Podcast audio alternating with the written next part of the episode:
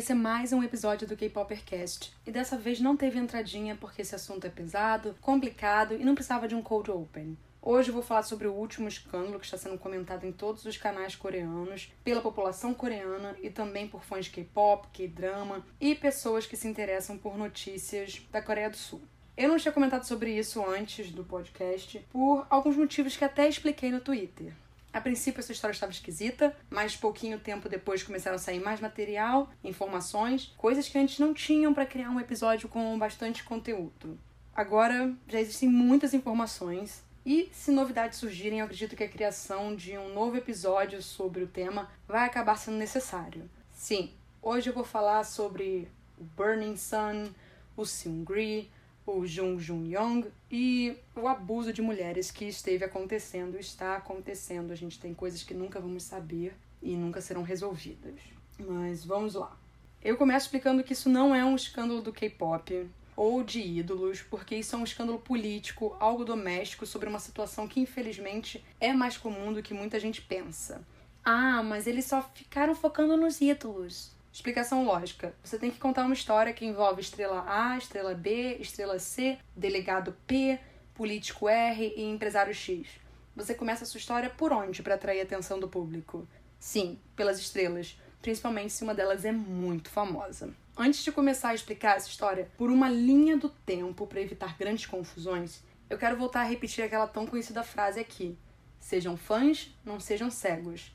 A gente pode gostar de quem quiser, mas devemos lembrar que quando esse tipo de caso acontece, nós não conhecemos as pessoas, apenas a imagem que ela vende para nós. Se lembra no episódio sobre a vida de trainee que eu comentei que em alguns momentos as agências dão um roteirinho de como certo integrante deve ser, agir e afins? Isso tudo ajuda a criar a dualidade de um ídolo, a desenvolver a persona na frente das câmeras para o público e a persona que ele é de verdade. A idolatração de artistas é algo muito problemático, perigoso, porque as pessoas tentam justificar as ações negativas de alguém, alegando que ele nunca foi assim, você pode ver ele com as outras pessoas, vejam os vídeos. Então, eu não sei de nada e as pessoas também não sabem. Ídolos são como icebergs. Estamos vendo apenas a pontinha de algo muito maior e complexo. Nessa situação em especial, são artistas homens e eu entro em outro ponto. Não é porque esses ídolos fizeram algo absurdo que você vai deixar de curtir os cantores que você gosta. Isso é apenas um alerta de que não conhecemos todo mundo do jeito que achamos que conhecemos. A gente vai continuar curtindo as pessoas que gostamos e que não estão metidos em nada, mas se eventualmente acontecer algo, a orelhinha fica em alerta, já que ali para ver o que, que vai acontecer. Um principal motivo do porquê os artistas envolvidos pediram desculpa não foi porque eles estavam arrependidos mas sim porque eles estavam arrependidos de terem sido pegos. Ninguém em nenhum momento se desculpou com as vítimas desse absurdo. Se eles realmente estivessem arrependidos de terem cometido todos os atos que eles fizeram, eles teriam pedido desculpas para as pessoas envolvidas também. Então, vou resumir tudo o que rolou. Foram investigar um crime na boate Burning Sun, que tinha o Seungri do Big Bang como diretor. Aí descobriram um grupo de mensagens que o Seungri fazia parte e que falava coisas horríveis. Logo, depois surge um novo grupo de mensagens com Sungri e que os outros artistas faziam parte. Esse grupo compartilhava vídeos ilegais, falavam sobre assuntos ilegais e começaram a investigar isso. Foi descoberto que o Jung Jun Yong estava no grupo e que ele compartilhava imagens e vídeos ilegais. Aí também descobriram que acobertaram um crime do Jong Hun do FT Island com a ajuda de um policial que estava no grupo. E depois foi tudo um efeito dominó e agora a gente só está esperando os desenrolares. Eu conversei com um amigo meu, coreano, e aí, gente, é que lance, né? A gente não sabe com quem que a gente está falando do outro lado de fato. Mas ele me explicou que desde o começo a população coreana estava acreditando nas reportagens porque os jornalistas envolvidos eram pessoas de credibilidade. Ele também disse que os fãs coreanos estavam mais irritados e desapontados do que protegendo eles, como aconteceu com os fãs internacionais. Ele ainda falou que achou estranho os fãs internacionais estarem tentando defender coisas tão abomináveis. Ele disse que dentro do país deve acontecer uma ação mais forte para punir e coibir esse tipo de situações que as mulheres estão vivendo no país. Mas ele foi realista ao dizer que políticos e polícia muitas vezes ajudam a manipular a opinião do público, mas que isso vai abrir um pouco mais os olhos das pessoas. Além disso, que quem for figura pública com certeza vai ter receio em fazer algo e eles não são e nem devem ser imunes a nada.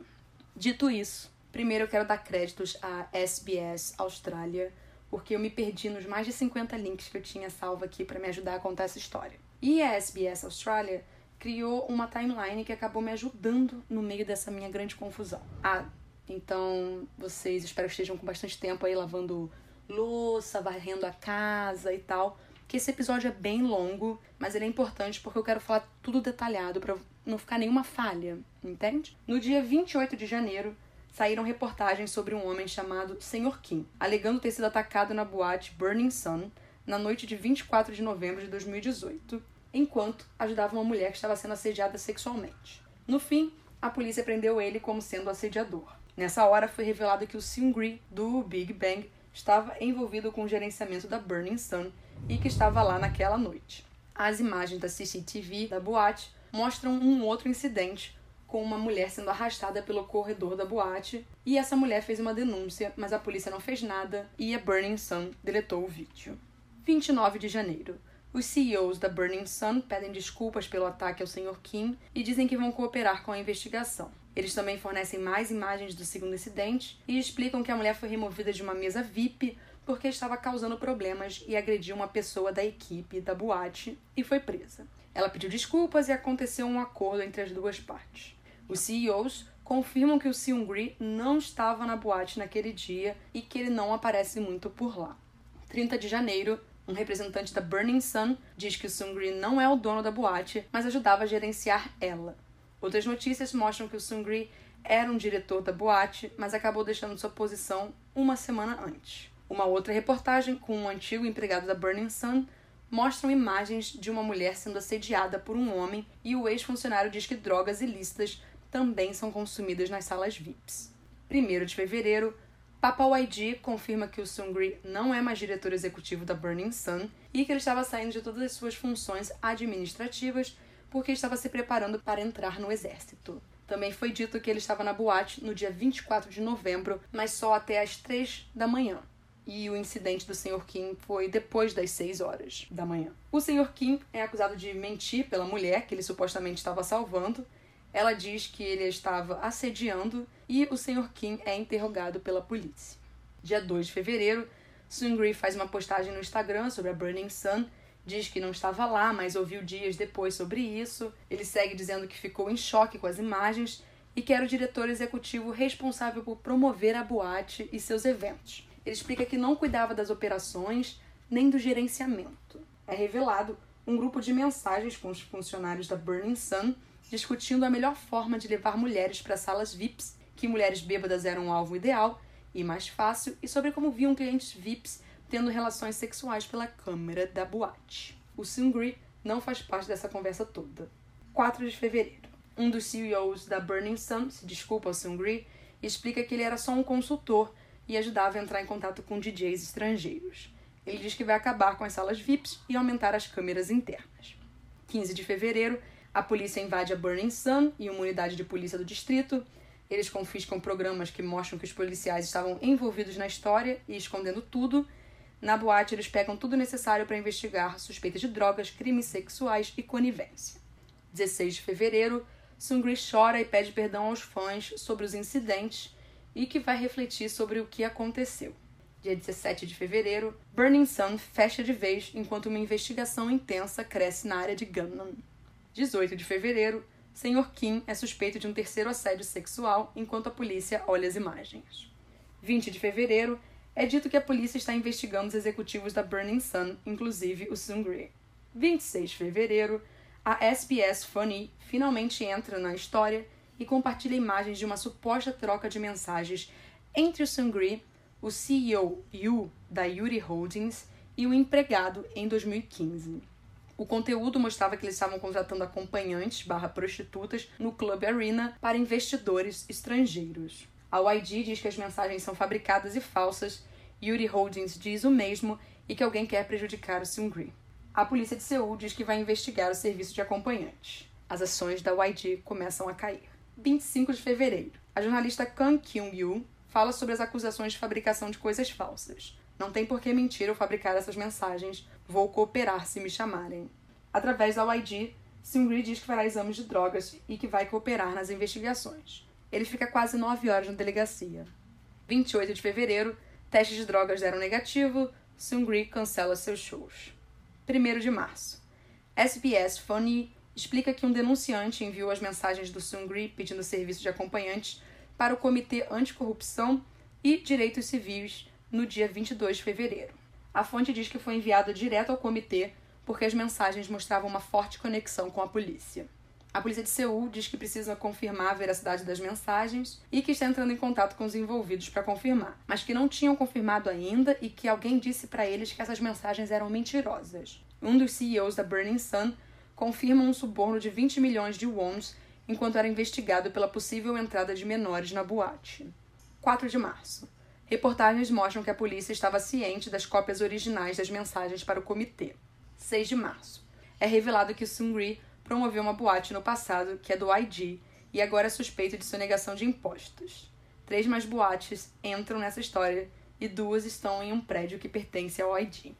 8 de março. Sungri confirma que vai se alistar no dia 25 de março e as reportagens mostram que Sungri investiu 225 milhões de won na Burning Sun e que era um promotor corporativo. Também é listado como um dos quatro diretores executivos da boate. 9 de março, é feita uma petição para que Seungri seja removido do Big Bang e da YG. 10 de março, a polícia começa a encontrar evidências de prostituição no Club Arena, mas zero confirmações dos envolvidos. Também há suspeita de sonegação de impostos. A polícia confirma que as mensagens de dezembro de 2015 não são falsas. Seungri é fichado e interrogado pela polícia pela suspeita de violar as leis coreanas de prostituição. Ele se torna suspeito. Três das outras quatro pessoas no chat também são fichadas. 11 de março. SBS Funny publica que existe um grupo de mensagens no Kakao Talk onde vídeos de câmeras escondidas eram compartilhados. Câmeras escondidas né, é um termo para falar de conteúdo gravado durante um ato sexual sem o consentimento de outras pessoas, além de fotos e conversas suspeitas. Dentro do grupo estariam Sungri, dois outros cantores, o CEO Yu da Yuri Holdings, dois cidadãos comuns e o Sr. Kim, que não é aquele Kim, é uma outra pessoa. O Sr. Kim era um amigo do Seungri que ajudava no restaurante dele e trabalhava no Club Arena. As mensagens mostram o Kim compartilhando fotos e vídeos de câmeras escondidas onde Seungri e outros respondiam. A polícia diz que vai investigar tudo isso. Seungri anuncia que vai se aposentar da indústria do entretenimento no Instagram, pede desculpas por suas ações e não quer manchar a honra da YG e do Big Bang. As ações da YG, que vinham descendo diariamente, já estavam lá embaixo. A polícia proíbe o Seungri de sair do país. O dia não acabou e a SBS 8 O'Clock News reporta que uma das celebridades no grupo do Kakao Talk é o Jung Jung Yong, que eu só vou chamar ele de JJY daqui em diante, que é o vocalista do Drug Restaurant e participante de programas de variedade. Eles dizem que ele compartilhou dezenas de câmeras escondidas, algumas mostrando ele tendo atos sexuais com mulheres que desconheciam a gravação. 12 de março. A agência do JJY diz que não pode confirmar ou desmentir as alegações, mas que ele estava voltando à Coreia para ajudar nas investigações. JJY é removido do Two Days in One Night, Saudi Tour e Four Wheeled Restaurant. A polícia ficha o JJY assim que ele chega na Coreia e proíbe ele de sair do país. O Comitê Anticorrupção passa todos os dados do caso para o escritório da promotoria depois de uma análise de 15 dias. A SBS Funny mostra mensagens de julho de 2016, onde o Seungri abriu uma boate chamada Monkey Museum e a polícia acobertou o fato de que tinham estruturas ilegais no prédio. O grupo do JJY falava de estupro, drogas e afins de forma bem natural. O grupo, no caso, o grupo de mensagens. 13 de março. JJY admite o crime de câmera escondida em uma carta de desculpas. A Makers Entertainment encerra o contrato com JJY. A YG confirma que encerrou o contrato do Seungri com a agência. E mais reportagens mostram que Choi Jong-hoon, do FT Island, usou suas conexões com a polícia para cobertar um incidente dele dirigindo bêbado em fevereiro de 2016. Aparentemente, ele compartilhou essa informação sobre o incidente no grupo com o JJY e o Sungri. A SBS 8 O'Clock News mostra que um policial responsável pelo caso do JJY em 2016, onde ele filmou ilegalmente a namorada, pediu que a empresa que iria recuperar os dados do celular dele dissesse que não podia ser restaurado. A polícia encerrou o caso antes de receber esses dados. Além disso, mensagens entre Jong-hoon, JJY, Seungri e as outras pessoas do grupo mostram ele discutindo o pagamento feito para a polícia na, no sentido de acobertar o incidente do integrante do FT Island.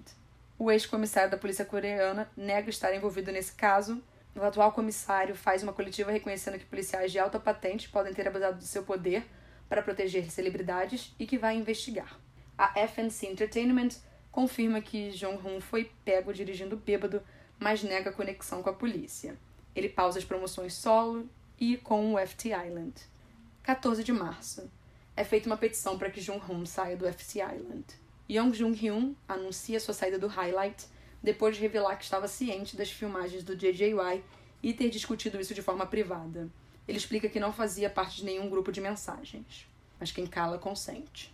O comissário da polícia anuncia seu plano de investigar a corrupção na polícia e fazer uma grande investigação nacional nas boates da Coreia, procurando drogas, abusos, filmagem, distribuição de câmeras escondidas e conexões com a polícia. Seungri, JJY e Yu vão para a polícia responder um interrogatório.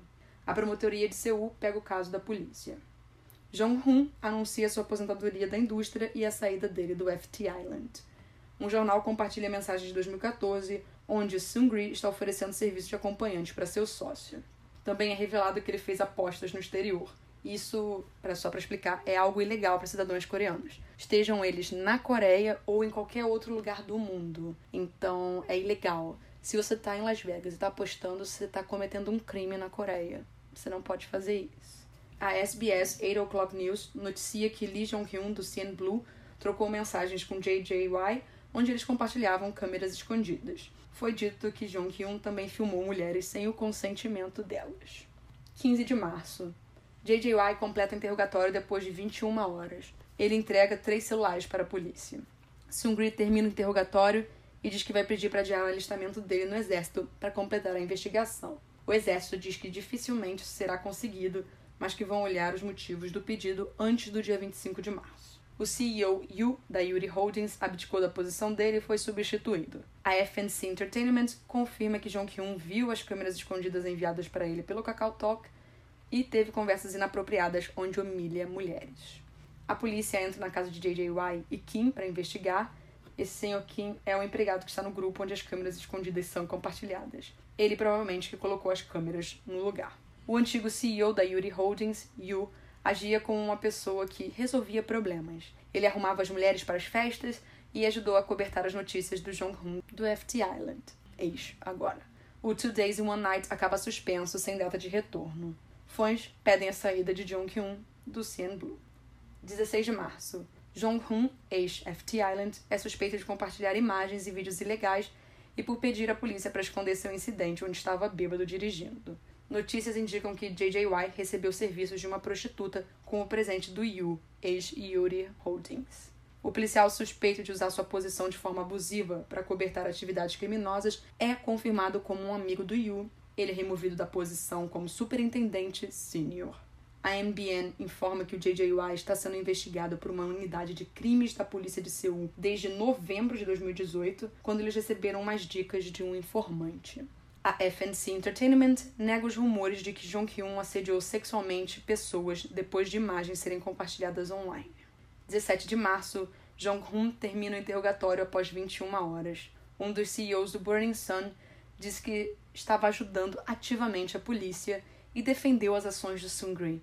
Se as mensagens do Seungri no Cacau Talk de três anos atrás são um crime, então não seriam todos os homens coreanos criminosos? Eles estavam só brincando e não é como se prostituição de verdade tivesse acontecido. Vocês não têm noção o ódio que eu tenho. Porque na hora que ele pergunta seriam todos os homens coreanos criminosos, eu respondo sim, mas eu não vou dar crédito para todos os homens coreanos. O homem, no geral, não presta. Desculpa, gente, a verdade é essa. Eu tenho que ser sincera. Essas são coisas complicadas.